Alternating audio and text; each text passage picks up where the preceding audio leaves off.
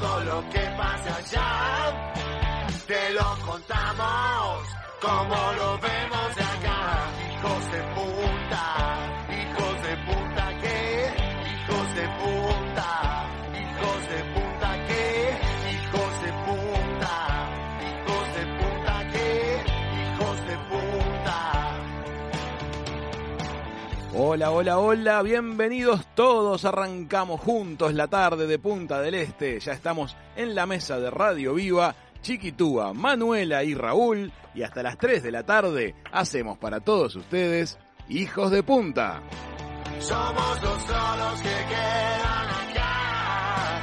Los gatos locos que vas a escuchar. Hijos de puta que ya están listos para empezar. Te vas a reír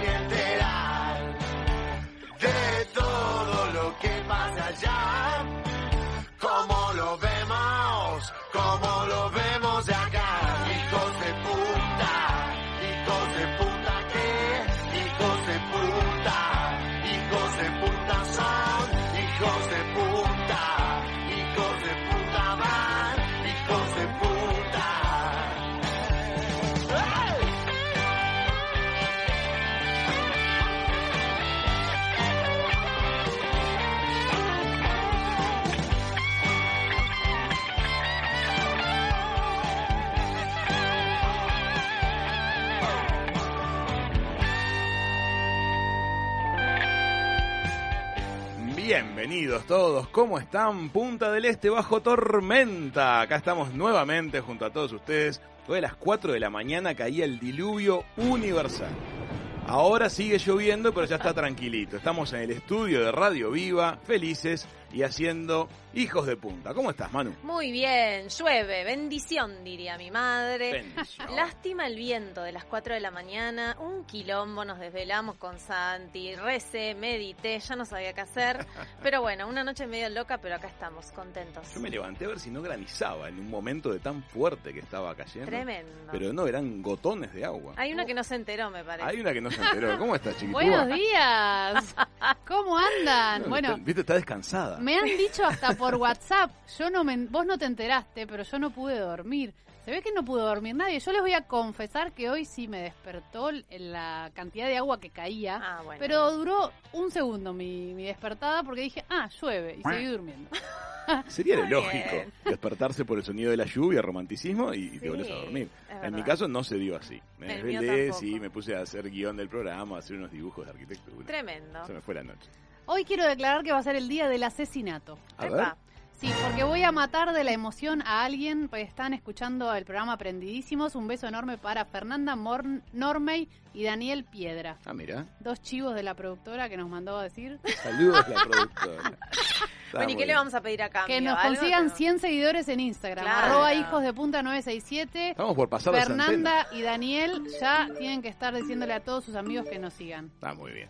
Ayer, eh, cuando terminamos el programa, eh, recibimos unos mensajes preciosos acerca de la entrevista. Así que les queremos agradecer muchísimo a todos los que se tomaron el trabajo de hacerlo y como de valorar que le estemos sumando a sus charlas de almuerzo eh, temas interesantes. Así que gracias también a Cecilia Seré, que decías recién, Beba. Tenemos la, la vara alta, ¿eh? Sin Con los duda. invitados. Trabaja muy intensamente para que Hijos de Punta tenga esa identidad que, bueno, sin duda hemos ido adquiriendo en menos de 50 programas. Tal Pero la verdad que la lista de gente que ha pasado por el programa es muy llamativa.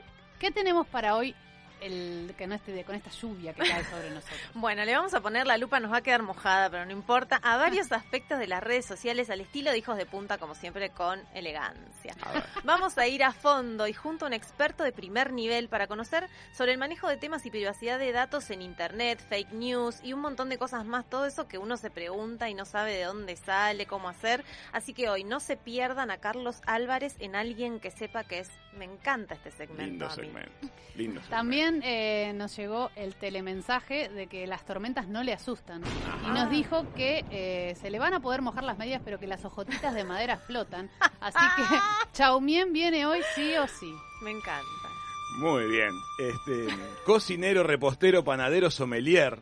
¿Qué te parece? ¡Apa! Con un carisma increíble, el gran Hugo Soca va a estar conversando con nosotros Aplauso. en un día muy especial, muy especial para el mundo de la gastronomía, porque hoy, 18 de junio, es el Día Mundial de la Gastronomía Sostenible. Y ahí empieza el debate. Ahí empieza el debate. Ya volveremos. ¿Sostenible o Ya sustentable? volveremos sobre ese punto.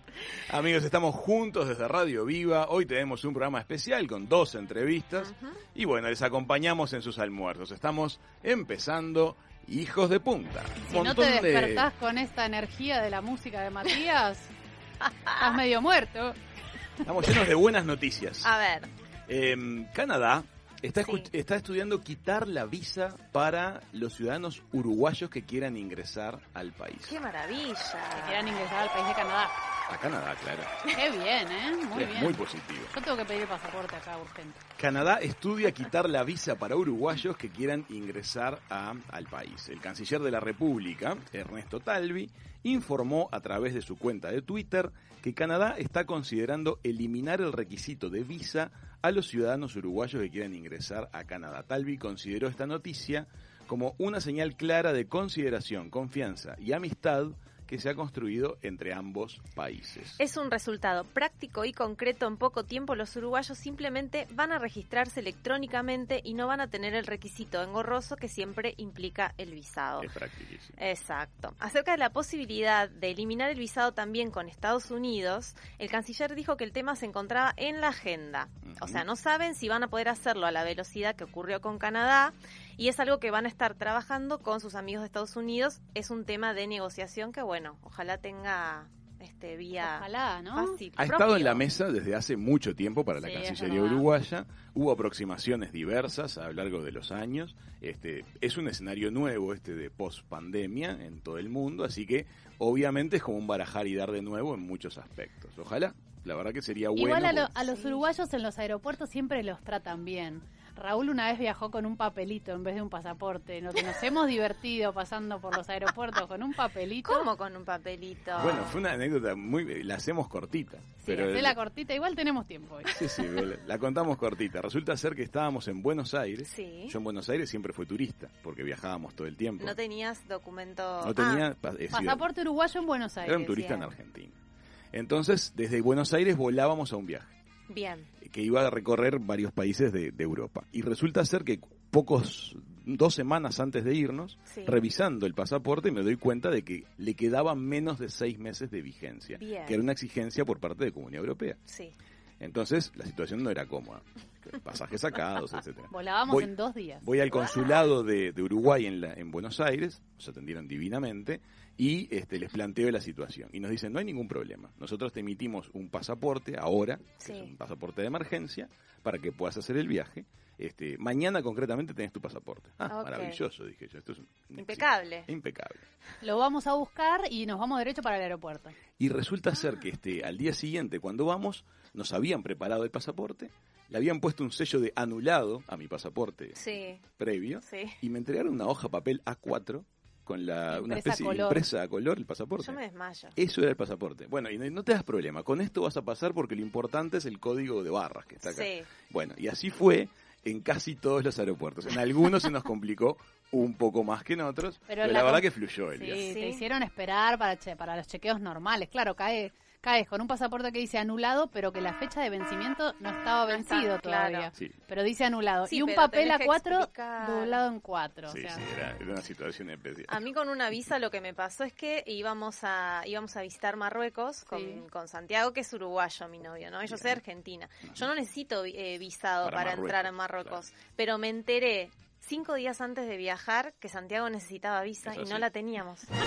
Lo vivimos Chan. en Egipto, nos pasó lo mismo, Sí. estando en la mitad del viaje no sabíamos si podíamos Yo ir a no Egipto. necesitaba visa y Raúl sí, y Pero la, tu- la tramitamos en el Se aeropuerto hace mismo. automática en el aeropuerto. ¿En ¿eh? serio? En Egipto nosotros, sí. nosotros no, no, nosotros no pudimos hacerlo. Bueno, al final, listo, no, no Queda para la conocimos próxima. Marruecos Oh. para la próxima. Pero muy loco eso de las visas, ¿no? Como hay que estar atento. Ojalá llegue Bueno. el momento en el mundo en que nada de esto sea Y necesario. bueno, Es Talvi está trabajando para eso. Ya vamos a, a lograr que los uruguayos no necesiten visa en Canadá. Algo es algo, ¿no? Algo es algo, sin duda que sí. Es cierto, yo tuve que cancelar un viaje eh, a Canadá justamente porque no tenía la visa y no llegábamos ya con los para... plazos.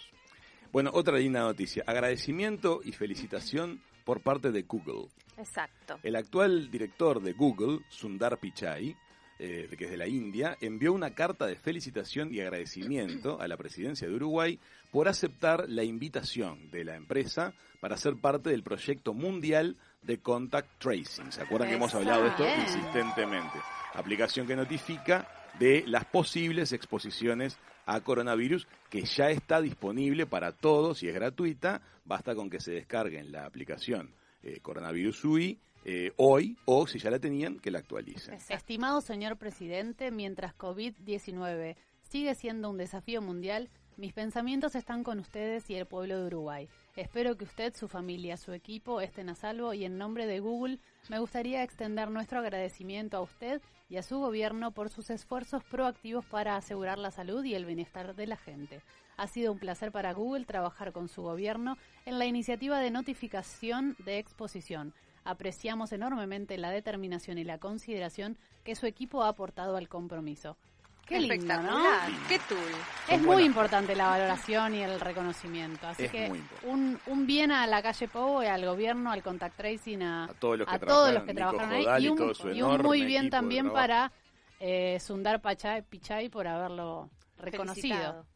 Ese tipo de- es, curioso ver empresas felicitando gobiernos. Aparte, Pero es Google, es una empresa de una Claro, escala es planetaria, entonces es razonable que se dé y la verdad que parece positivo que, que de alguna manera exista esta flote esta cuestión de bueno entre todos vamos juntos, ¿no? Tal cual. Eh, recordamos que se cuenta con toda la ciudadanía, participemos de esto, Así ayudemos a, a que no tengamos nuevos brotes grandes en el Uruguay, puede que tengamos alguno, pero que lo podamos controlar a tiempo, de ello nos va el asunto de descargar la aplicación. Y a la vez hay noticias referidas al tema de la potencial vacuna para coronavirus que está dando vueltas en el mundo, porque ayer hablábamos del tema de que ya En Rusia, en Rusia, Rusia empezaban entraba- las pruebas en voluntarios humanos. bueno, escuchen esta otra noticia. Eh, Oxford, la Universidad de Oxford, a través Sí. de su departamento de medicina, el Jenner Institute de la Universidad de Oxford, eh, ya está produciendo vacunas, ya está produciendo para venderlas en diciembre una vez que se completen los test. El asunto es así.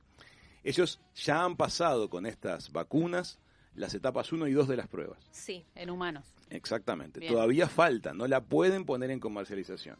Hay que seguir haciendo pruebas y verificando que no traiga efectos colaterales y demás. Pero, por si resulta que sale bien, Sí. que la probabilidad parece que salta, iniciaron la producción masiva. Ah, mira. Iniciaron la producción masiva. El laboratorio ha tomado el riesgo de empezar a producir ya la vacuna porque si funciona, quiere poder tenerla en el mercado inmediatamente. El laboratorio está asumiendo que funcionará, puesto que fase 1 y 2 han probado tener buenos resultados. Pero es un notición. Es un notición. A la vez, la Organización Mundial de la Salud, este, que es la responsable de arbitrar y de coordinar esta carrera por la vacuna de COVID, Sí.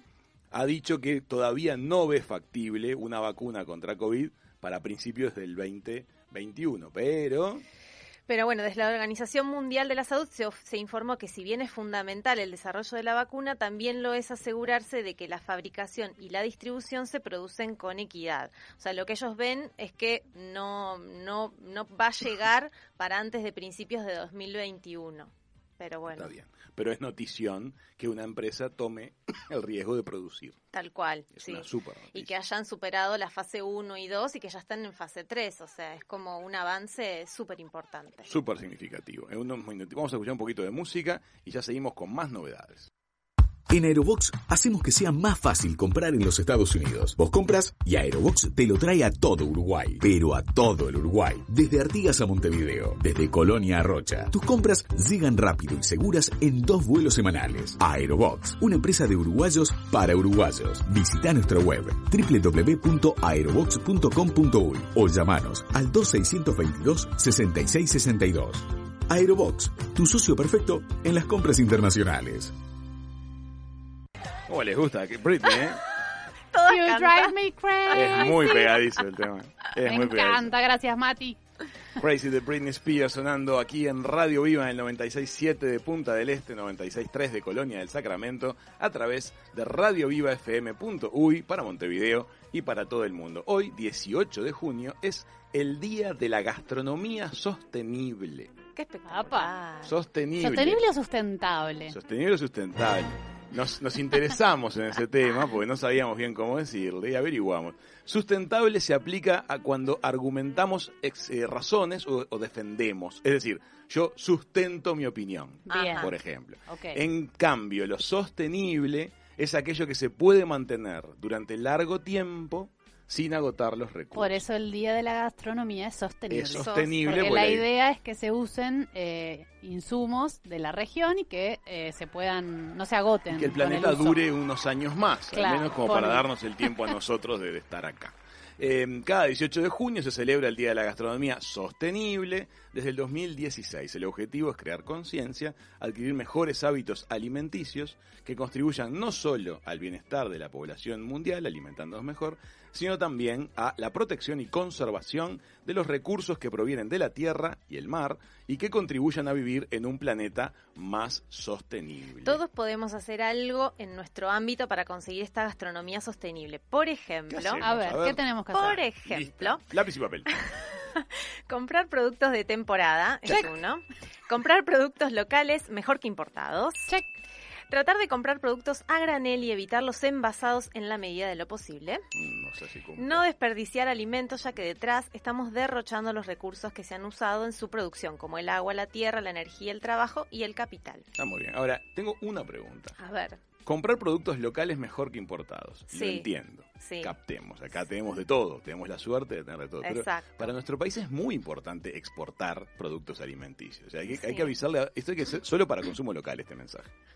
Si ustedes viven en países donde Uruguay vende carne, donde Uruguay vende Compren productos, uruguayo. Compren uruguayo, exactamente. Bueno, hay muchas maneras de contribuir entonces para ayudar. eh, es un momento especial. Les pedimos que introduzcan en su hogar costumbres ecológicas que mejoren la salud de todos. Dejen de lado los alimentos muy procesados, Tal porque eso también les hace mal a ustedes. Al Tal margen de hacerle mal al planeta, le hace mal a ustedes. Vamos a hablar de un montón de cosas más y de esto con Hugo Soca, un gran cocinero uruguayo, gran este, defensor de la simpleza en la cocina, del uso de productos naturales. Comida real. Comida real, comida que se... eh, De la abuela. Que, que la abuela, que considera el periodo del año en que estamos, que considera la temporada de pescado que Sí. tenemos vigente, una persona muy consciente de estos temas y además con una simpatía arrolladora. Así que en ratito viene Hugo. hablando del pescado, hoy es el Día Internacional del Sushi. Pero Ah, serio?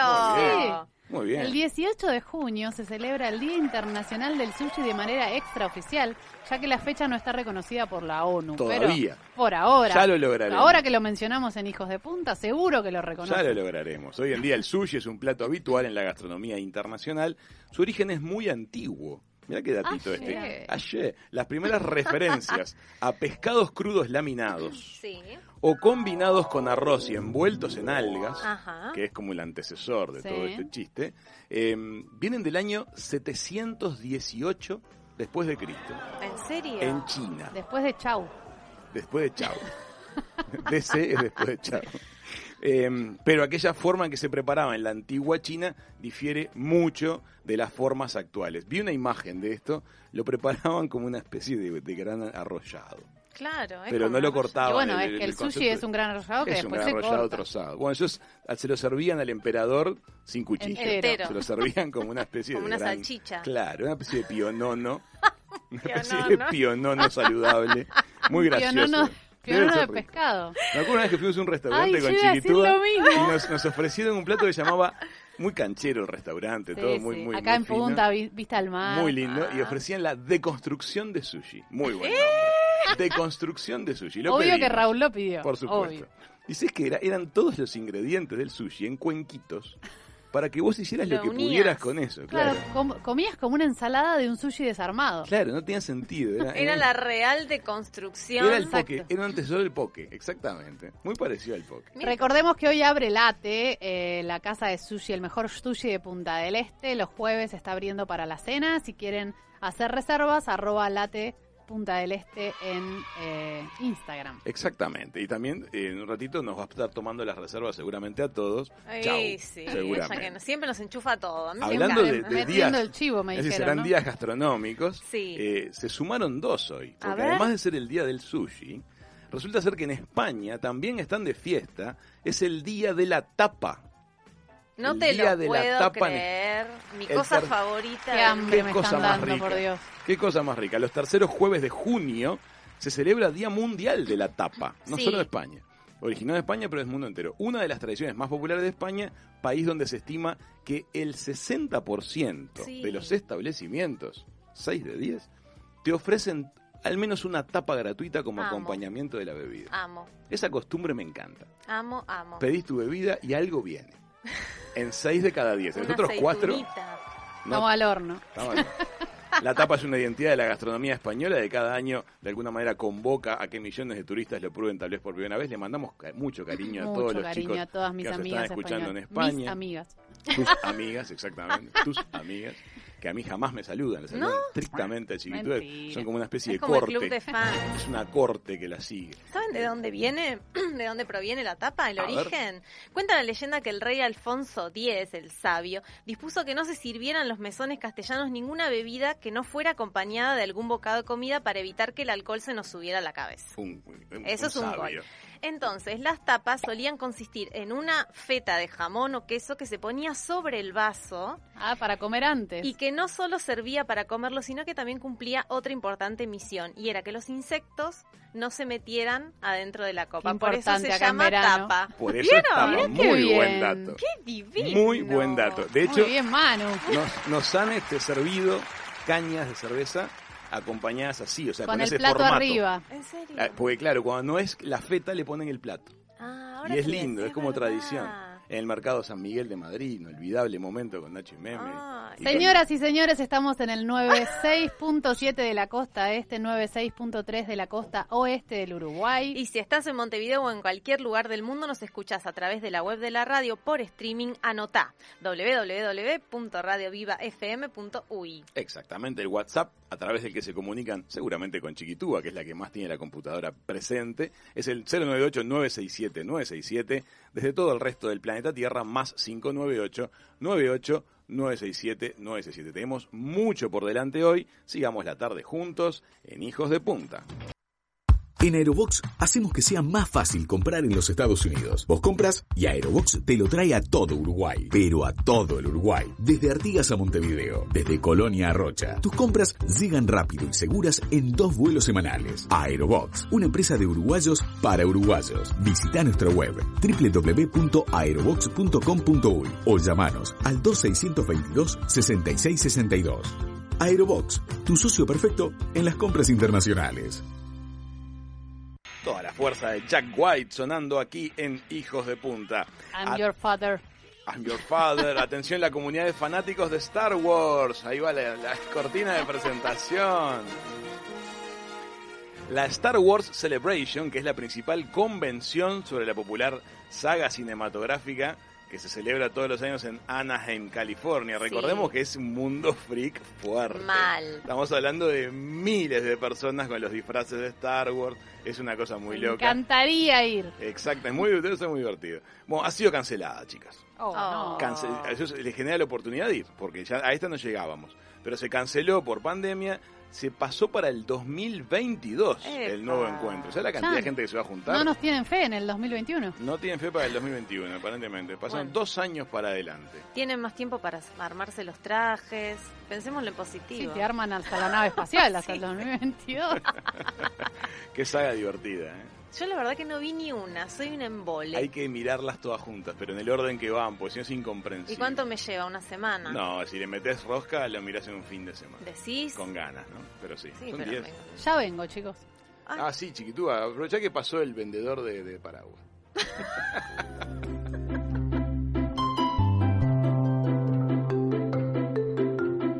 Llegó a la República Oriental y se sintió como en casa. Chao Mien, en Hijos de Punta. Es una presentación de Late Restó. Todos los sabores Nikkei y el mejor sushi de Punta del Este.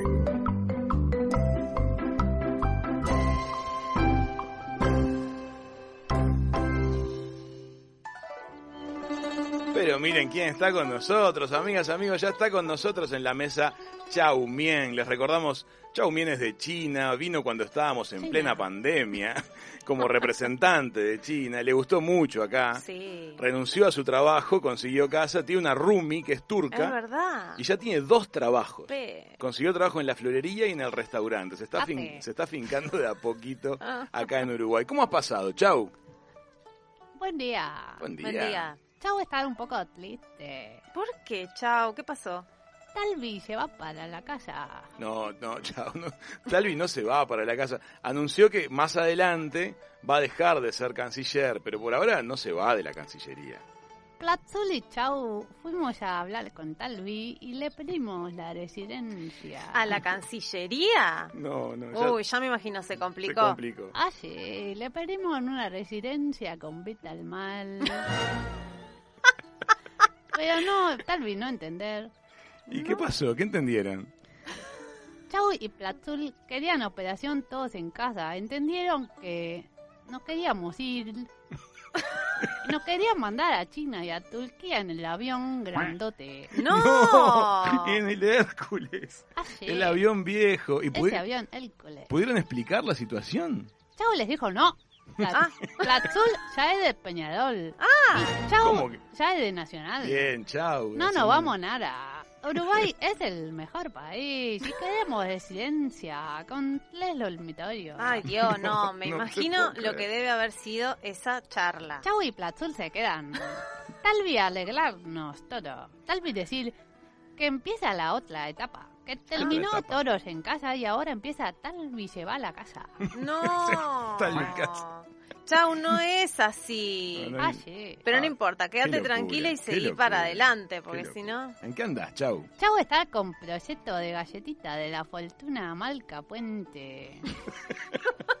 ¿Qué le dan por puente a la galletita? Son Ah, las sí. galletas Bridge. ¿En qué está esa idea? Ah, sí, dicen que es una copia. Chau no saber que es una copia. Claro, es que hay algo muy parecido hace años, Chau. Capaz que tenés que pensar en otra idea un poco más. Ya, así, ta- chau tener más ideas. Así, no, no es una copia, es una galletita. A ver, ¿qué, qué otras ideas tenés? Eh, chau querer poner fábrica de calzado deportivo. Ah, Esa es buena. Calzado deportivo, esa es Mucha buena. tradición en China fabricando calzado deportivo. Está bueno. bien. ¿Y cómo, cómo te imaginas el nombre? ¿Qué le vas a poner? Calzado llamarse campeones. ¡No! Así. Pero, chau, suena muy parecido a Championes. No, no, esos son los hongos de la bondiola del arte. ¿Qué? ¿Qué hongos?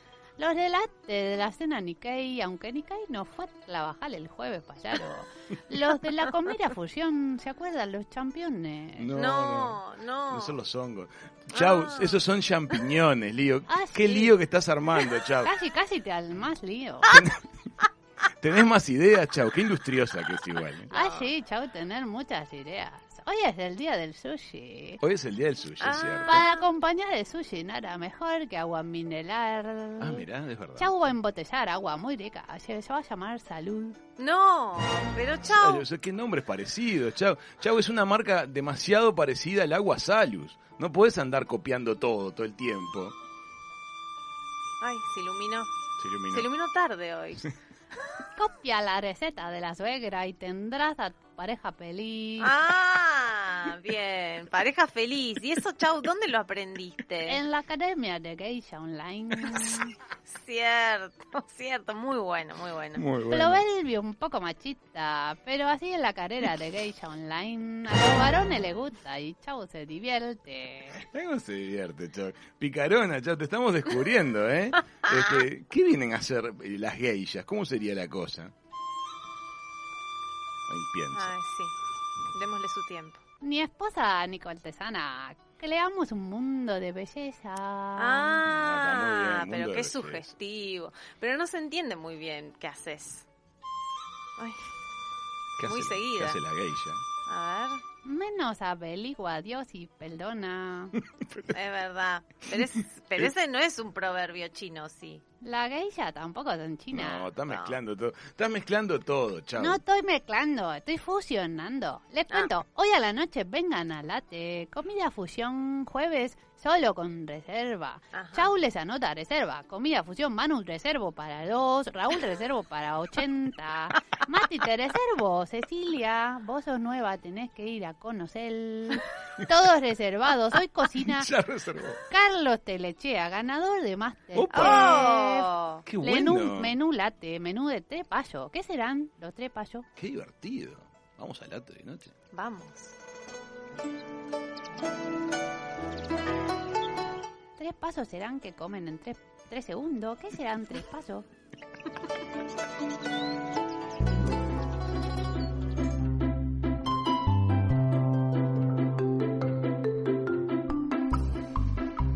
La sabiduría de Chao Mien en Hijos de Punta fue una presentación de Late Restó, todos los sabores Nikkei y el mejor sushi de Punta del Este.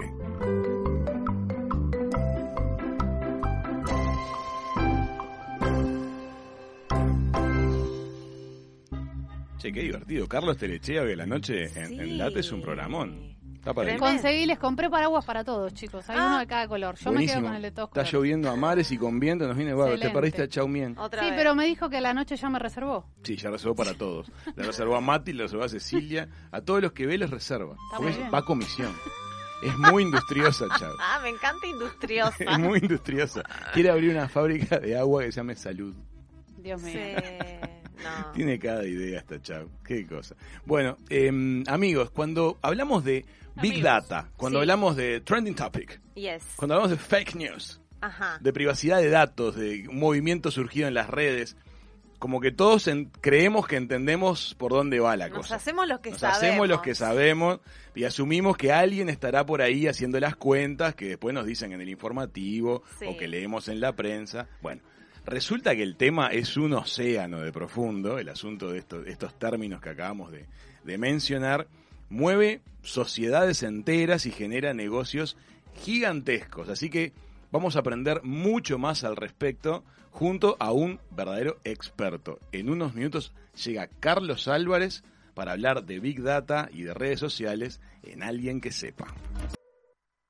En Aerobox hacemos que sea más fácil comprar en los Estados Unidos. Vos compras y Aerobox te lo trae a todo Uruguay. Pero a todo el Uruguay. Desde Artigas a Montevideo. Desde Colonia a Rocha. Tus compras llegan rápido y seguras en dos vuelos semanales. Aerobox, una empresa de uruguayos para uruguayos. Visita nuestra web www.aerobox.com.uy o llamanos al 2622-6662. Aerobox, tu socio perfecto en las compras internacionales.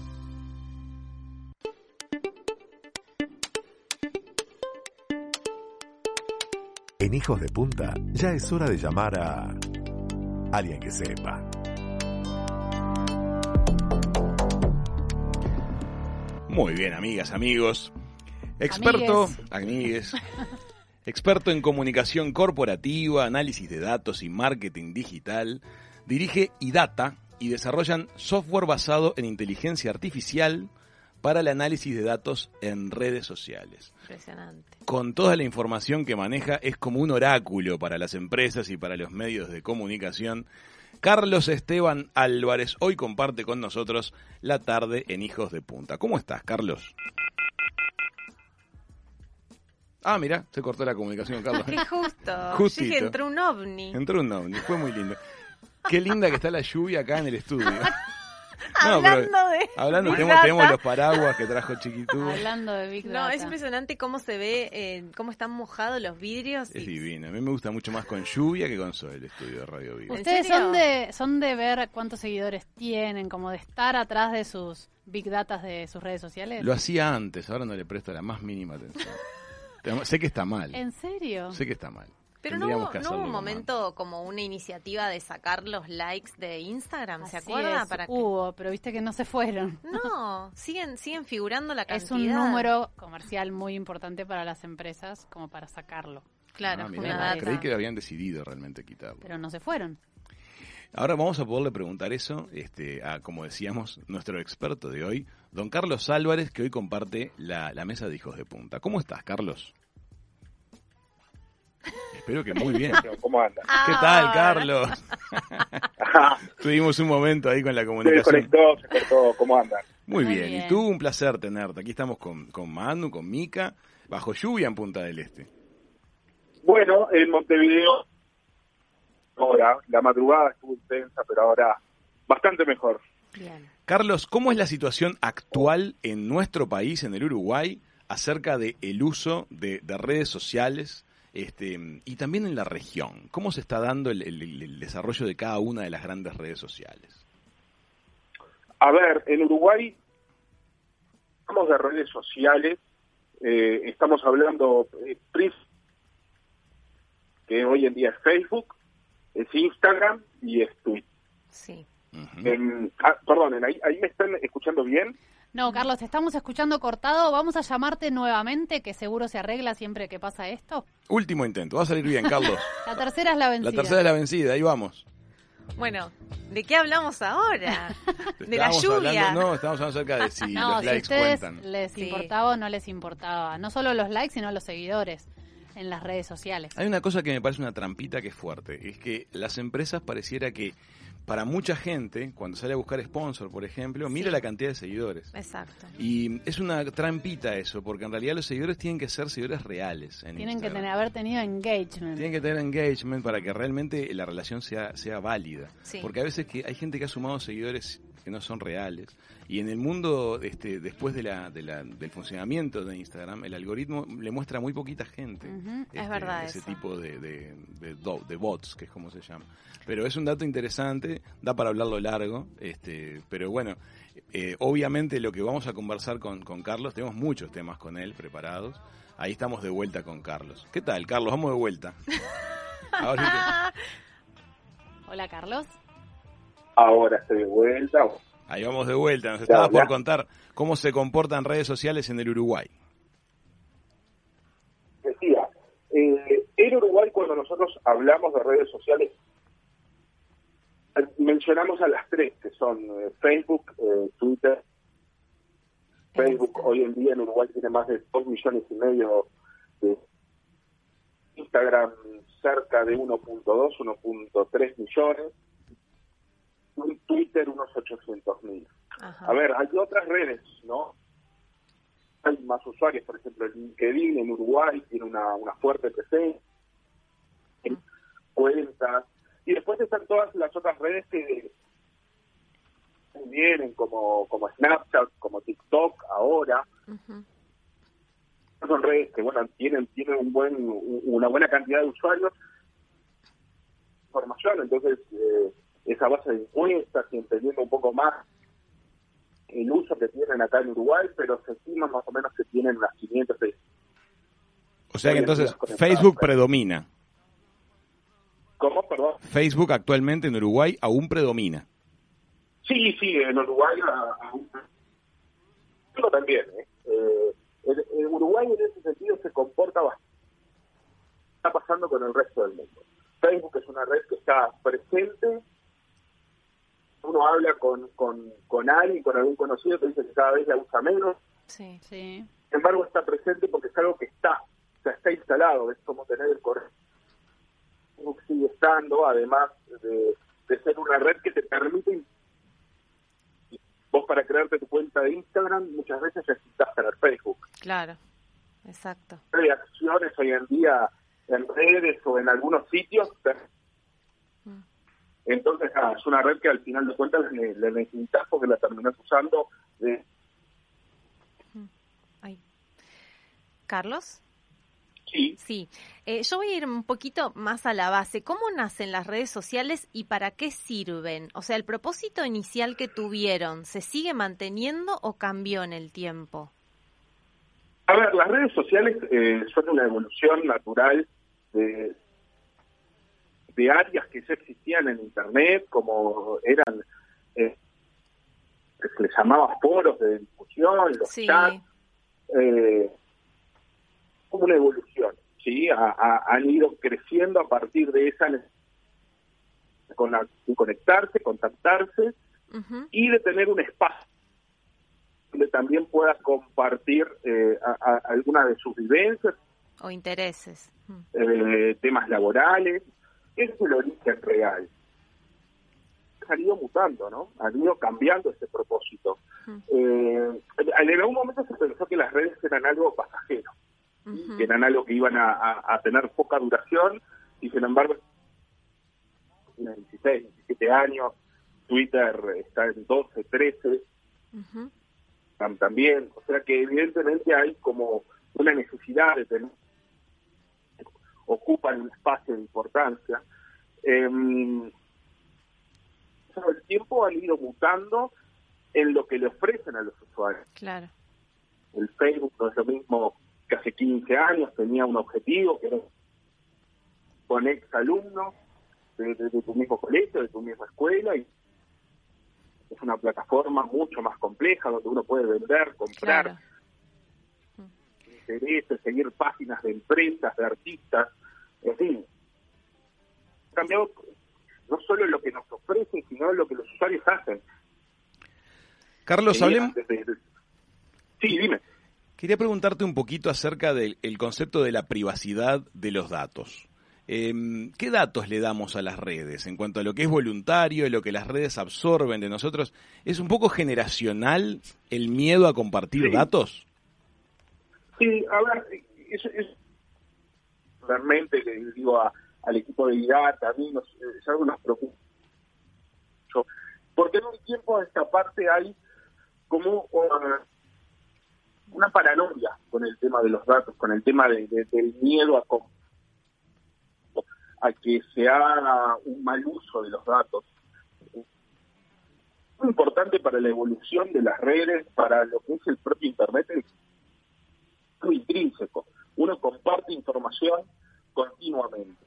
Sí hay que tener el cuidado, lo que tú decías, la Uruguay tiene una unidad reguladora de datos personales, Ah, eh, mira. que, que los datos que, que, que están circulando no, no se viole ningún tipo de, de- de tema personal, hay datos que catalogan como sensibles, como los datos médicos, o cédula de nuestro teléfono.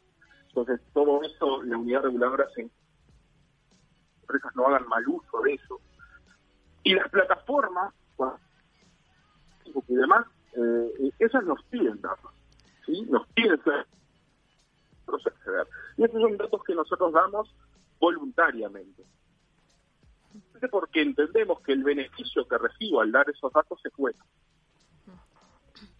No tengo ningún problema de cederle a, a Twitter o a Facebook mi número de... Sé que puedo después usar la aplicación desde mi número de celular. Claro. El- Carlos, ¿sabes qué? Sí, Perdóname que te interrumpa. Sabes que la Sí. charla que queremos tener contigo es súper interesante. Tenemos un montonazo de preguntas, pero la tormenta se ve que está reciando sobre Punta del Este. Quiero pensar que es algo climático, pero no te estamos escuchando bien.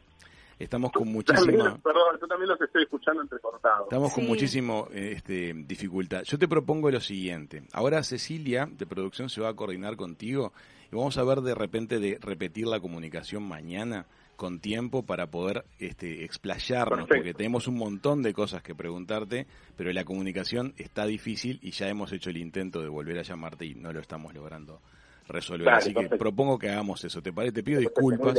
Y mañana No, charlamos. disculpas a ustedes. Por favor. No, por favor, Carlos. Carlos, la seguimos en breve, porque tenemos de todo para charlar contigo. Gracias. Bueno, estábamos con problemas de comunicación, Sí. era muy interesante, es muy interesante todo lo que tenemos para charlar con, con Carlos Álvarez.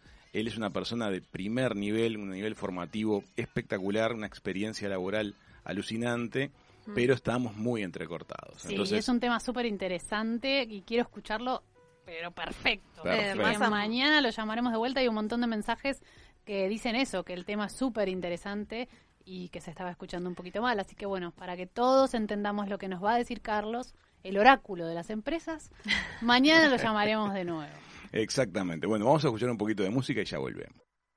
En Aerobox hacemos que sea más fácil comprar en los Estados Unidos. Vos compras y Aerobox te lo trae a todo Uruguay. Pero a todo el Uruguay. Desde Artigas a Montevideo. Desde Colonia a Rocha. Tus compras llegan rápido y seguras en dos vuelos semanales. Aerobox. Una empresa de uruguayos para uruguayos. Visita nuestra web www.aerobox.com.uy o llamanos al 2622 6662. Aerobox, tu socio perfecto en las compras internacionales.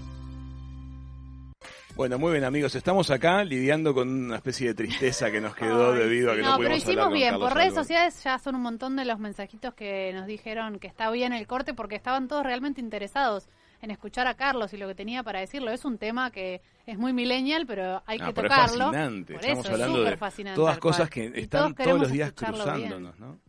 El tema de Big Data es apasionante. No sé si han visto en Netflix el documental que hay acerca de utilización de Big Data en manipulación de elecciones. Es realmente fascinante.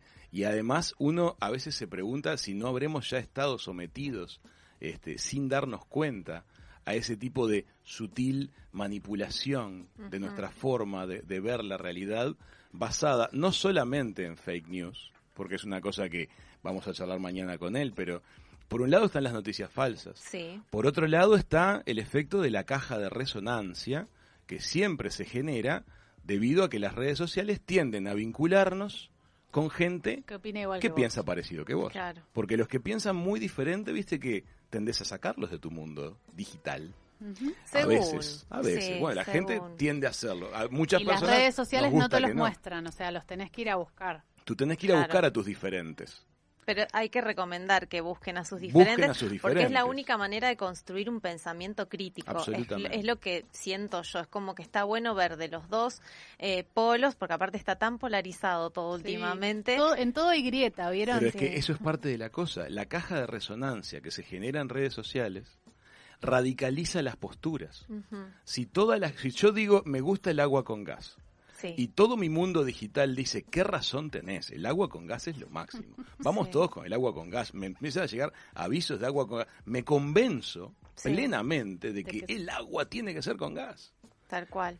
Y ese efecto favorece el desarrollo de grietas. No es casualidad que estamos con un planeta entero que en países que tienen niveles de satisfacción muy diversos se observan grietas Es verdad. y visiones cada vez más polarizadas. Pareciera que hay cada vez menos grises. Entonces hay que desafiar al mundo de las redes sociales y tratar de buscar también el otro polo y construir uno mismo su pensamiento. Y ser tolerables, Real. ¿no? Creo que eso no, nadie lo está teniendo muy en cuenta últimamente. Que hay gente que puede pensar distinto Mm. que vos y está en todo su derecho y no tenemos por qué tener que tratar de convencerlo con nuestra opinión. Pero a veces el enojo no será contra este aparato de, de- en realidad lo que lo que nos genera esa grieta puede ser el aparato de las redes sociales, como decía recién Raúl. Quizá el enojo eh, es contra ese aparato y no con la persona en sí, sino con el mecanismo que se genera alrededor de esa persona para que piense tan Sí. En polarizadamente. algunas personas es cierto lo que decís tú. Me parece que tenés toda la razón. Ahora, si ¿cómo se hacer- trasunta eso? O sea, ¿trasuntan que salgo a protestar y rompo una ciudad? No, Y no. bueno, obvio que eso no. está pasando. Entonces,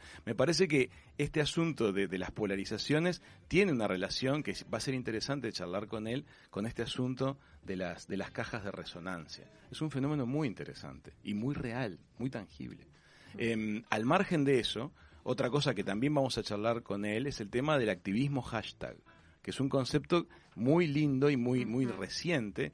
Se habla a nivel sociopolítico del concepto del activismo hashtag, es decir, empujes que se considera que son espontáneos y que todos ellos tienden a, a, que nos volvamos mejores sociedades, según el punto de vista, sobre todo de quien escribe cada hashtag, pero hay muchos.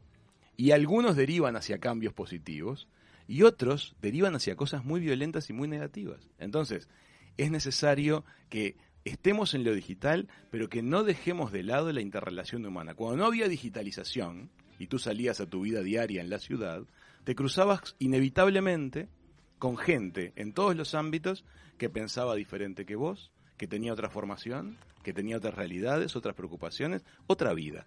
Mm.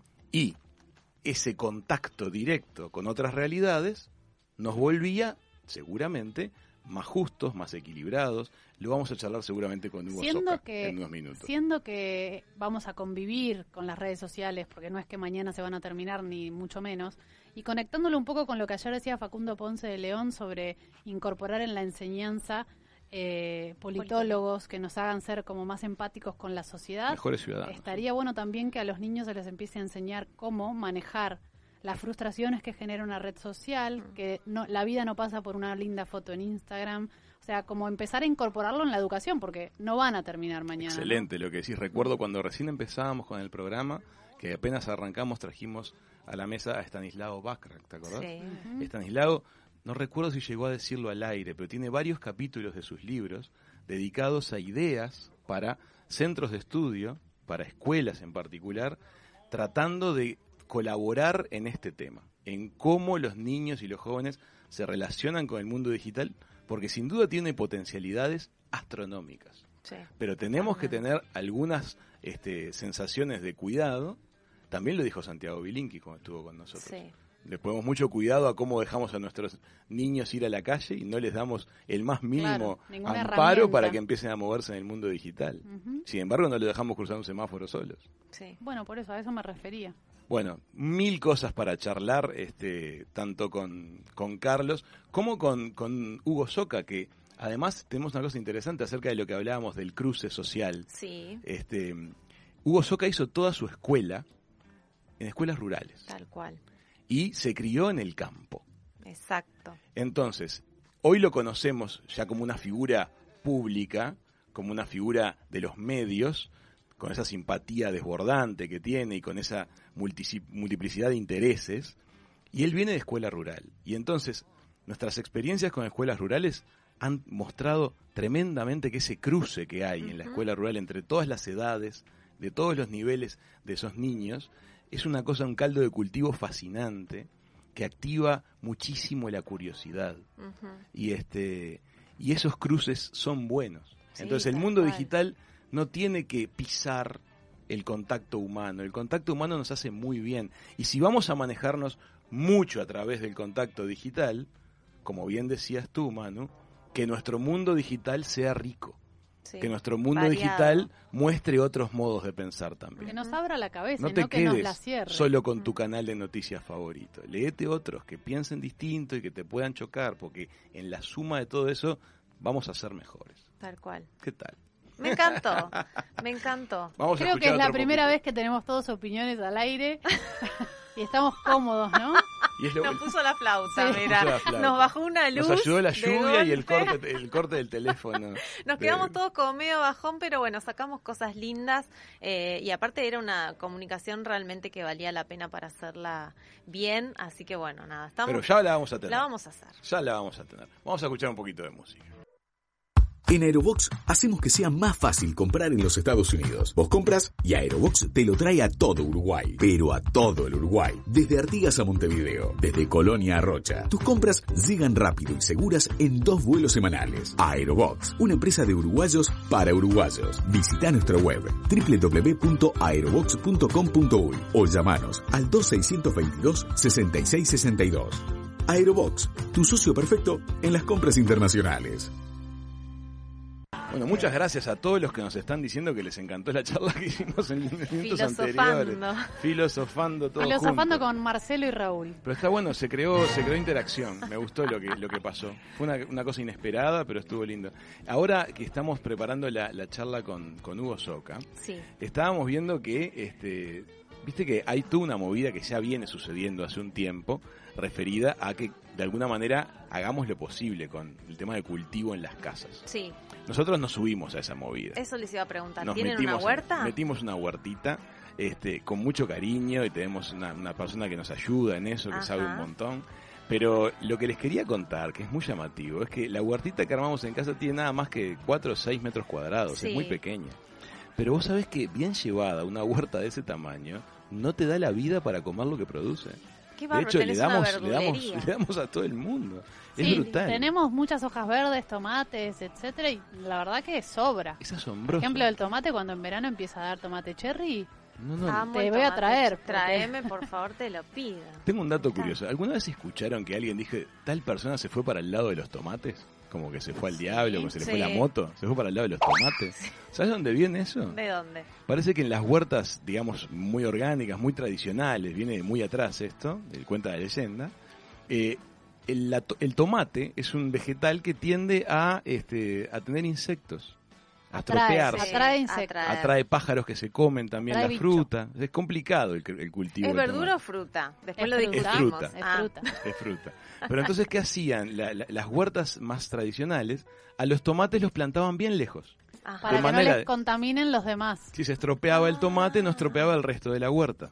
Entonces, cuando alguien se iba para el lado de los tomates, Se iba la miércoles. que Claro. tenía que caminar 20, 30, 50 metros o más para ir hacia el lado de los tomates. De ahí viene la expresión de irse para el lado de los Pero tomates. ¿y estudiaron el tema de la huerta o, Nos o alguien los entusiasmamos. Sí. Mi tío había estado bastante comprometido con el tema de la huerta y del compost. Él fue el que nos presentó un poquito la idea. Y después nos contactaron, una amiga nos contactó con un chico que es especialista en este tema. Sí. Facundo, les mando un beso si lo está escuchando. Exacto. Y él vino y ar- armó todo, nos explicó cómo es. Él viene periódicamente a, a ver que todo esté bien, pero Sí. hacemos un cultivo doméstico, orgánico, y la verdad que lo- la- el sabor que tienen No, los es vegetales otra es maravilloso. Y les lleva mucho trabajo tenerlo man- Una vez por semana viene el mantenimiento. Él viene una vez por semana para el re- revisar. Hay que ir mirando siempre, ¿no? ¿Y cómo sabes cuándo está para arrancarla? Él nos, nos ha Él ido lo cosecha, enseñando. hace Él todo cosecha. Facundo. Nosotros Chicos, solo ¿Es comemos. la huerta de Facundo o es la huerta de ustedes? Has dado en el clavo. claro, yo pensé que me iban a contar que andaban en la tierra. No, pero por ejemplo, yo sí te puedo contar de experiencias pasadas, A ver. que no de otras vidas.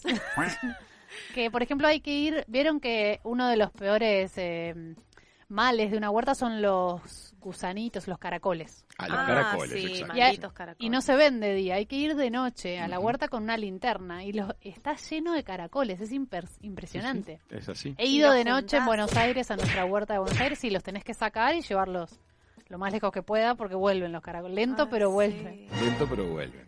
Pero realmente es una experiencia muy linda. Después, el año anterior, también hicimos una cosa muy linda con escuelas rurales que fue llevarles frutales para que los plantaran. Ah, qué bueno. En las escuelas rurales tienen esa actividad y es precioso como los chicos se entusiasman. Ellos ya saben muchísimo también. Claro. Lo- lo- porque muchos de ellos vienen a la vez de casas en las cuales hay cultivo. Sí. Entonces vos contás con eso. Y en la escuela rural se cocina Igual todos los mediodías. Es muy importante que enseñen en las escuelas eso. Yo me acuerdo cuando era chica, o sea, mis papás hicieron algo muy innovador que era llevar, o sea, me, me enviaban a una escuela que era privada, pero que tenía huerta y, taller de huerta y granja, Sí. teníamos, hacíamos pan casero, Excelente. cuidábamos animales y después nos llevábamos la cosecha cada uno a su casa cuando teníamos, me acuerdo que a mí me encantan los choclos y tengo el recuerdo de subirme al colectivo del escolar con un con choclo de choclo. Con unos choclos de, de la escuela y me parece súper eh, valorable. Y la verdad que vivir en Argentina, bueno, vivíamos en Adrogué en ese momento, pero no era normal ir No, a una no escuela con animales, por ejemplo. Nuestro oyente Emilio nos manda un video de sus plantines, dice que los cosecha desde semillas y que lo peor son las hormigas. Lo Ay, peor son las hormigas. Además, viste, para el mundo del orgánico hay todo un, un criterio para evitar lo que serían los productos que requerirían este, fertilizantes o que requerirían este, insecticidas en versión orgánica. Está todo inventado. Y viene del, del mundo ancestral, no es algo nuevo. Sí. En realidad, lo original fue eso. Pero es fascinante todo el, El limonero en casa no, no es muy productivo. Nos da un limón, dos limones, todavía es muy chiquitito. ¿Saben qué hay que hacer? Que me dijo mi mamá, con un palito pegarle al un poquito como de- que lo despertás. Activarlo. Mirá. Claro, le da Mirá vos. no no al, no al nivel de Mati, pero mi mamá sabes que lo hizo en un limonero que teníamos en, en la primer casa que, que nos mudamos con Santi y podés creer que sacó un montón de limones, yo no sé, querer o reventar. Nuestra productora- Nuestra productora mirá, estás leyendo Nos está diciendo que la madre de ella le clavó un clavo y se reactiva. ¿Vieron? Ay, pero esto es como medio... No la tenía esa. Todo esotérico. Reactive sus limones con tecnología ancestral. Con clavos te pincho todo.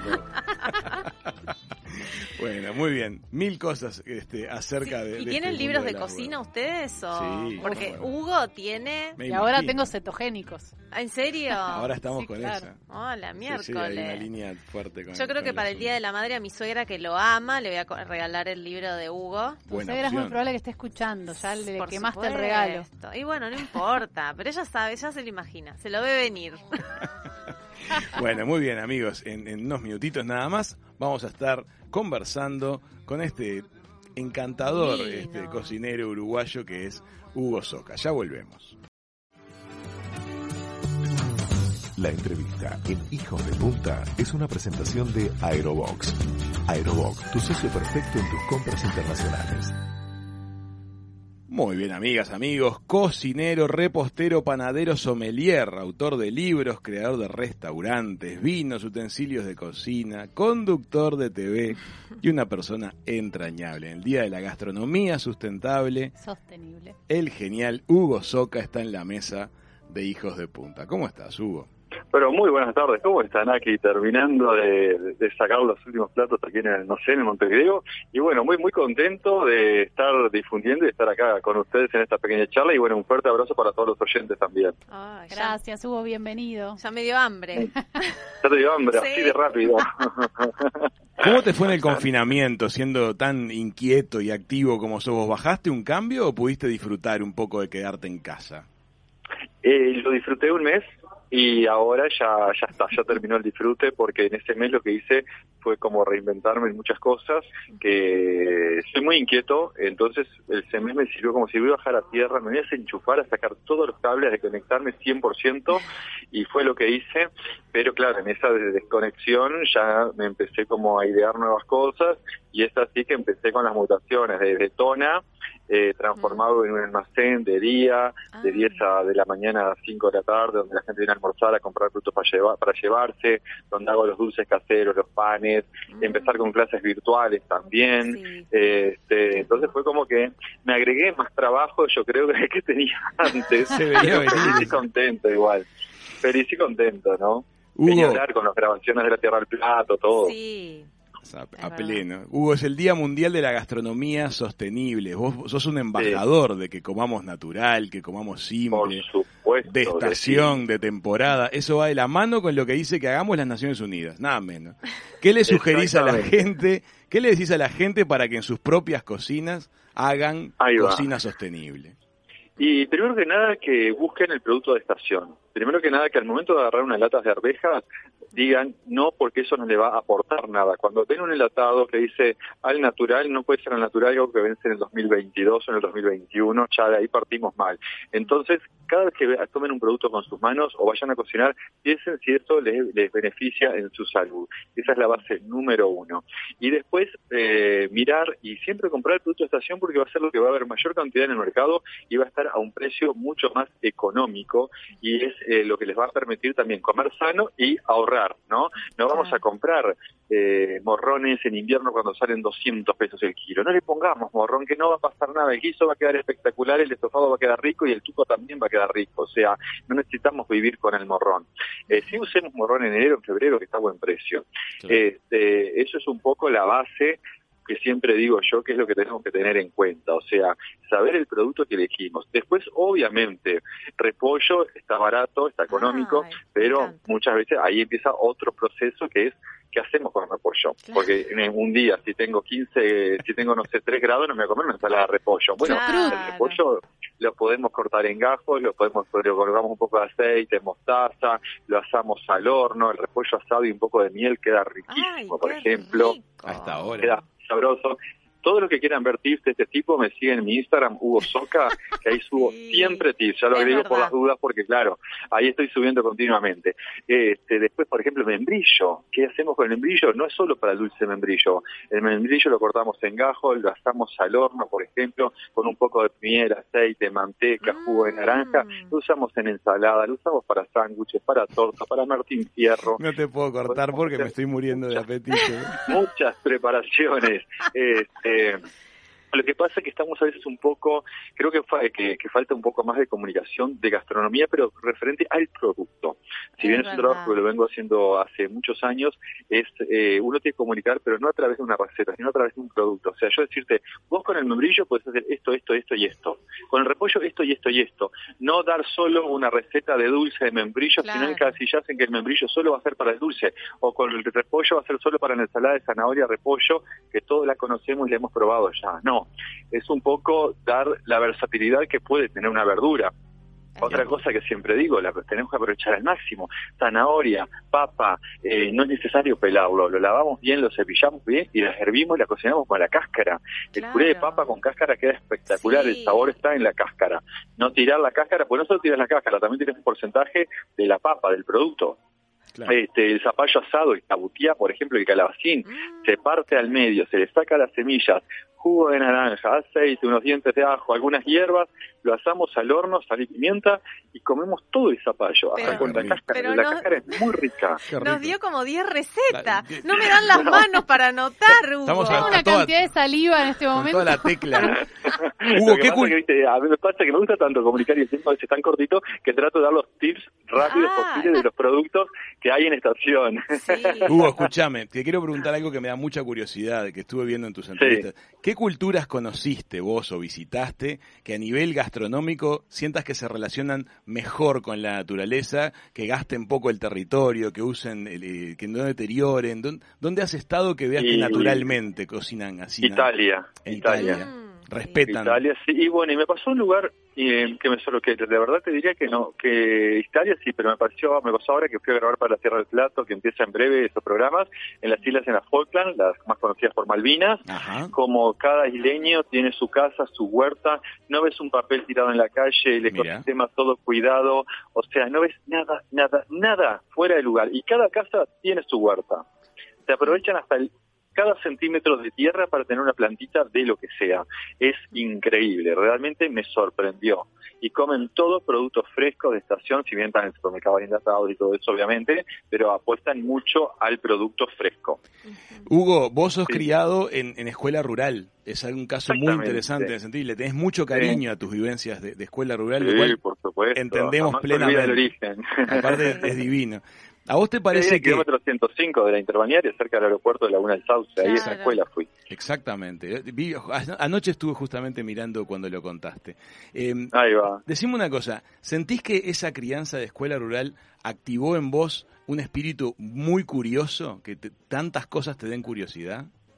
Sí, por supuesto. Eh, eh, esa es la base de mi profesión, el haberme cri- criado en el campo y haber nacido y haber aprendido desde cómo nace la papa, la frutilla, al higo. Eh, este, si no, hoy no podría comunicar de la forma que comunico la gastronomía, o sea, cómo elegir el producto, cómo trabajarlo, eh, en qué época es el producto de estación. Eh, a mí la, la, la infancia en el campo, si bien cuando era niño más de una vez lloraba y me enojaba porque me tocó nacer en el campo, criarme en el campo con la lluvia, los barros, los arroyos crecidos, sin luz eléctrica, eh, bueno, y todas las carencias de, que hay en el, en el- rural profundo, que hoy no son tantas, pero siguen habiendo. Y sí, obviamente, hoy soy un agradecido por eso, obviamente, porque a mí me pasaba que iba a la casa de mi madrina una vez al año, era una de las pocas veces que iba a la ciudad, y veía todo divino, la luz, esto, aquello, y decía, ay, qué lindo, ¿y por qué yo tengo que estar allá metido entre el barro y esto, y levantarme a las 5 de la mañana a plantar papa y ordeñar las vacas y hacer los quesos y hacer las, las faenas? Y hoy te doy gracias por Claro. Qué Hoy es lo más lindo que me puede haber pasado, porque todo eso lo puedo comunicar, lo puedo transmitir, lo puedo enseñar, porque Sí. hay gente que no tiene ni idea de lo que es la vida rural, de lo que es la vida en el campo. Mm. Hugo, hay muchas empresas uruguayas y de la región que, que están apostando a, a excelencia en producciones pequeñas, en aceite, vinos, miel, chocolate, embutido, queso, de todo un poco. Uruguay es un mercado pequeño. ¿Vos cómo lo ves eso? ¿Tenemos que educar para que el mercado interno de Uruguay pida más calidad?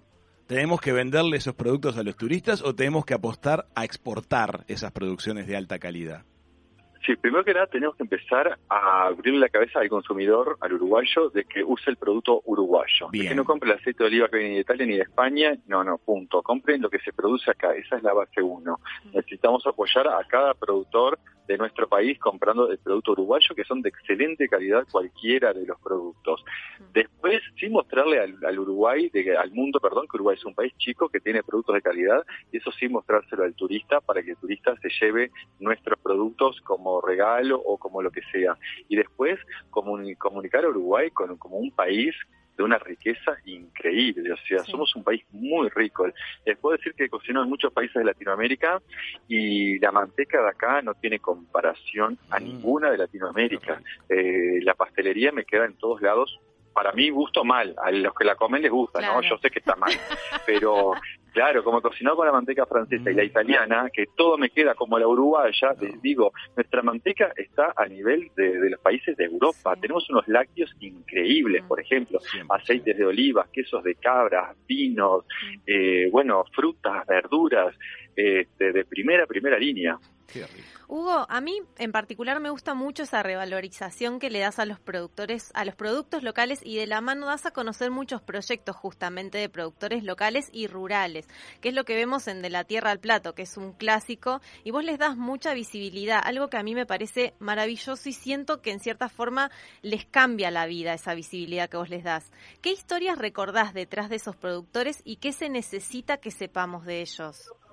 Primero que nada, primero que nada, eh, que, que el apoyo y después la historia que más me marcó, eh, fue, hay muchas, pero la voy a contar la que más, fue una de un productor de manzanas que no se le vendían las manzanas y fui a hacer un programa y el productor no me decía ni sí ni no, apenas yo decía, ay, qué difícil, cómo Claro. remo esta charla, no sé qué. Me entero a, los- a las dos semanas, me llama la señora y me dice, le pido disculpas porque mi esposo no hablaba casi porque hacía una semana antes se había intentado suicidar porque no teníamos para comer Wow. Este, porque no se vendían las manzanas.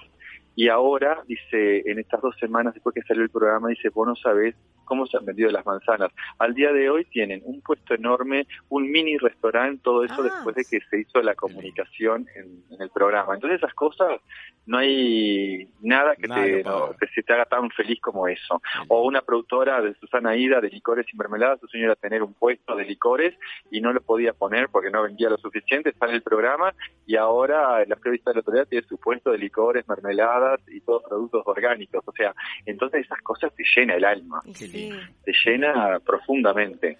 Hugo, en una cocina profesional que funciona bien, se precisan jerarquías, se precisa autoridad, se precisa orden, se precisa respeto, porque si no es un caos.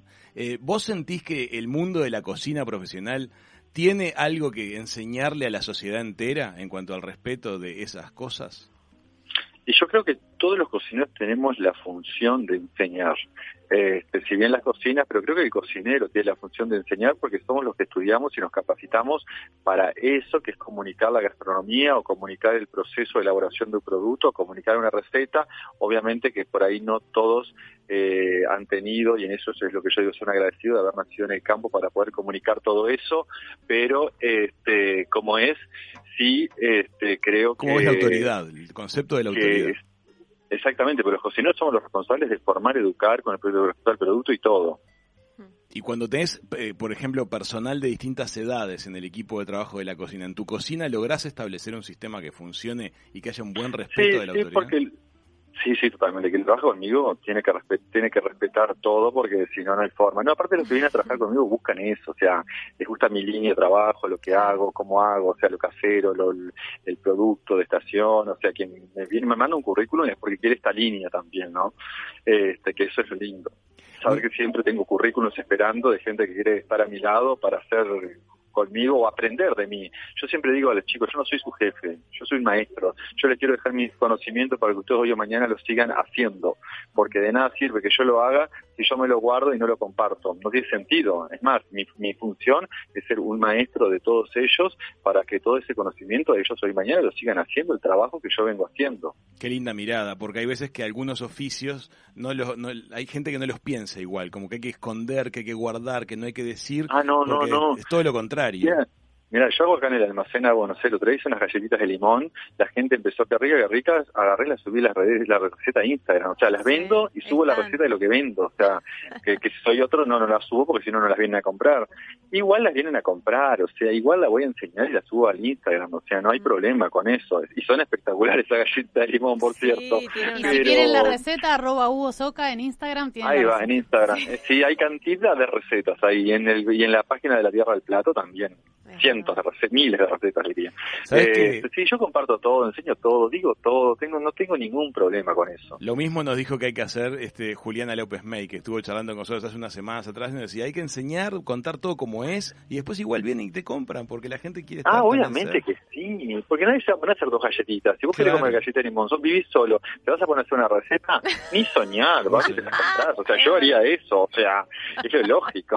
Hugo, ¿sabés que hace, hace unos meses atrás en un restaurante muy paquete estábamos por, por cenar y nos trajeron un, un incienso selvático y lo quemaron en la mesa para que hubiera un perfume propio adecuado al plato que íbamos a comer. ¿Qué opinás Sí, sí. de ese tipo de, de búsqueda en cuanto a tratar de que, de que la comida abarque otros sentidos? ¿Te parece algo válido o te parece superfluo? Sí, creo que todo es válido si ese cocinero se identifica con esa línea de cocina.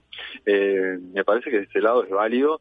Yo no me identifico, o sea, si vos me decís hacer la espuma de tomate, no te la voy a hacer jamás, porque es algo que no me identifico con Claro. ese tipo de cocina. Me gusta lo rústico, a mí me gusta lo de la casa. Eh, a mí muchas veces me preguntan qué cocineros son los referentes, y para mí son referentes la, la gama de casa o el amo de casa, Claro. como lo quieren llamar, hombre o mujer, que te enseña esa receta, esos sabores, esas riquezas. O sea, eso, eso me gusta a mí. Sí, soy bien O sea, yo no, no, para mí Ferran Adrián me parece un genio, un espectáculo lo que hace, pero no es a quien admiro, por ejemplo. Claro. Admiro más capaz que a una señora que vive en Soriano y en su casa hace una tortilla que te parte el paladar, un estofado, un guiso de pollo, una, una torta increíble. Claro. ¿Entendés lo que te digo? O sea, esa, de ese lado es mi visión. Porque esa, es eso lo que a mí me identifica. Ayer este, una entrevista me encantó, un, un concepto que, que transmitiste. Cambia totalmente el sabor de una comida si te animás a comerla con la mano. Ah, totalmente. Una ¿Cómo es pizza con cuchillo y tenedor jamás, con la mano. Una una porción de... ¿Vos ustedes se acuerdan cuando éramos chicos las tortas? No sé cuántos días tienen ustedes, pero la torta en la servilleta Sí. la más sabrosa que con el tenedor. El tenedor es un metal que te interfiere en el, en, en el paladar el sabor. O sea, una empanada, una pizza, pila de comida. Por algo los árabes, los indios, este, los hindúes, este, indios, perdón, este, comen con la mano, porque ese sabor está ahí, va puro. Es totalmente. Me encanta. Me encanta el ritmo que tenés, Hugo. sí. La verdad que vos sos un cocinero, un, extraño caso de cocinero que no deja meter bocado. Ahí va. Hugo, mirá, este, Ay, que me encanta, me encanta hablar y me encanta comunicar. Sos un me apasiona apasionado tanto lo que hago. es brutal. Ay, soy un apasionado. Hay tres cosas que me apasionan. La gastronomía, la docencia y la comunicación. Y las tres las uno. Entonces, Sí, o sea, lindo. me encanta. Hugo, me muchísimas encanta, gracias por este ratito No, que nos pudiste gracias- hacer. Sabemos que a reunido con el ministro, estás a mil, Sí, pero te hiciste estoy, un ratito. sí, pues se vienen grandes cosas. Bueno, muy bien. Este, ya se van a enterar todos en breve, en breve, en breve. Algo muy importante que la van a poder Wow. tener todos en su celular. ¿Qué te ¡Apa! Este, así que bueno, les mando un fuerte abrazo, abrazo a todos los oyentes, a mi departamento, que obviamente es Maldonado, este, a un, un abrazo a mi hermana que capaz está escuchando, Miriam Soca, a mi amiga Paula Pons, que tenía Rocco Cueros ahí en Punta Shopping también, un beso enorme que le debo la llamada hace como 15 un mes, por lo menos, que no me mate. Y ahora bueno, de la Tierra del Plato los espero este sábado y cualquier Sí. consulta en mi Instagram, Hugo Soca. Uh. Gracias, Hugo, un placer. Bueno, contigo. muy bien, muchas gracias por la entrevista. Que pasen bien. Gracias. Chau, Chau, chau. Hasta luego. Muy bien, amigos, era el genial Hugo Soca compartiendo y dándonos mucho apetito a esta Sí. hora del mediodía, nosotros que estamos en la radio, aquí en la mesa de Hijos de Punta. La entrevista en Hijos de Punta fue una presentación de Aerobox. Aerobox, tu socio perfecto en tus compras internacionales.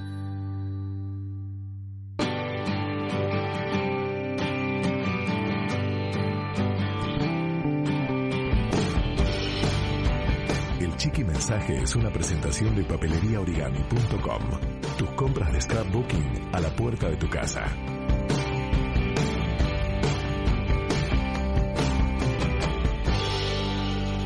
Señores, a ponerse de pie.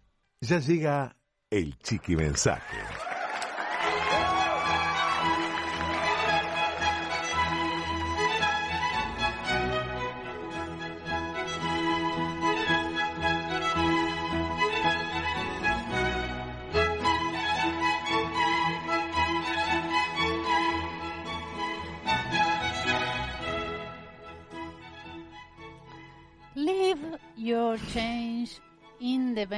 Machine for the next person. Eh, bien. Excelente. Dejen el vuelto en la máquina automática de ventas para la siguiente persona y van ayudando. Qué linda la generosidad. Qué Qué lindo ¿Con qué son generosos ustedes? Yo creo que soy generoso con, con mi tiempo para enseñar. Me encanta enseñar. Pero ¿Te gusta hablar? O sea, Sí, pero a veces lo que me gusta es transmitirle a alguien alguna claro. habilidad. Eso me hace Ah. muy feliz y creo que suma. Entonces soy generoso como con ese tiempo. Creo. Es verdad. Yo había pensado algo parecido, pero también con los Sí, halagos. Como que no, me cagaste lo que iba a decir, pero no importa. Me gusta decir cuando algo es lindo, como que no me lo guardo. ¿viste? que es súper importante. A mí no me sale tanto. Muy Raúl lo necesita. Sí, pues chiquita se acostumbra a lo bueno, chiquituna. Entonces, para ella la, no- la- la- la normalidad es, es muy perfecta. Entonces, Claro, tiene la vara muy alta. Ahora Yo soy muy generosa con las cosas de mi craft room. Por ejemplo, a mí me gustan que las cosas se usen. Bien. Y si veo que pasó un tiempo y yo no la estoy usando, eh, la regalo. Se la regalo sobre todo a gente con vos, Manu, Sí. que quiero que se inicie en este tema del scrapbooking. Y si necesitas iniciarte, papeleriaorigami.com, ahí te podés comprar De online todo. todos los insumos. Tienen todo lo último de Lora Bailora y tenemos una novedad para julio. Perfecto, ya lo vamos a estar contando.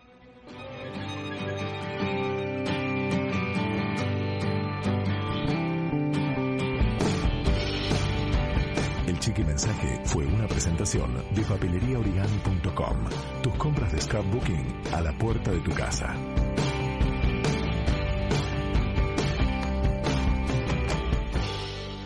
Muy bien, amigas, amigos, ya llegó el equipo de Punta de la Lengua, la radio, está Maru, Anita, Sabrina y Marcos. En minutos arrancan su programa a las 6. Recuerden que está Pura Vida con Floppy Sagasti, Javi González y Sole Ramírez hablando de deportes y de música. Exacto, y desde anoche hay muchas canciones nuevas en la playlist de Hijos de Punta en Spotify y como ya saben, para escuchar un programa que te perdiste o recomendar una entrevista o lo que quieras en Spotify y en YouTube todos los días subimos los podcasts con todos los programas de Hijos de Punta. Muchísimas gracias a Mati por elegir una música preciosa y operar esos 7 millones de botones que tiene la consola. Gracias, Ceci, por producir el programa. Hoy volvimos a tener dos invitados de lujos, aunque uno lo vamos a volver a tener mañana. Pero gracias por haberlo traído. Igual, y gracias a los oyentes que me escriben por WhatsApp todo el programa y me encanta tener este diálogo con ustedes. Y gracias Valentina, Mauricio y Joaquín por generar los contenidos en redes sociales, arroba hijos de punta 967, síganos y recomiéndennos. Y ahora me puedo despedir. Claro que sí. Hasta mañana para todos y a todas. Recuerden, mediten, tomen agua, vibren alto. Y miren el cielo. Amigas, amigos, mañana le vamos a cumplir los deseos a todos los que nos pidieron que toquemos este gran tema en el programa. Escuchen bien, vamos a cerrar la semana hablando de erradicación y beneficios fiscales en Uruguay. Residencia, la famosa residencia de Chao. Con un experto absoluto en cuanto a consultoría, auditoría e impuestos. Javier Ellenberg de RSM va a estar conversando con nosotros. Así que que tengan un día hermoso, que lo disfruten muchísimo. Nos escuchamos mañana. Benditos sean todos, hijos de punta. Chau, chau.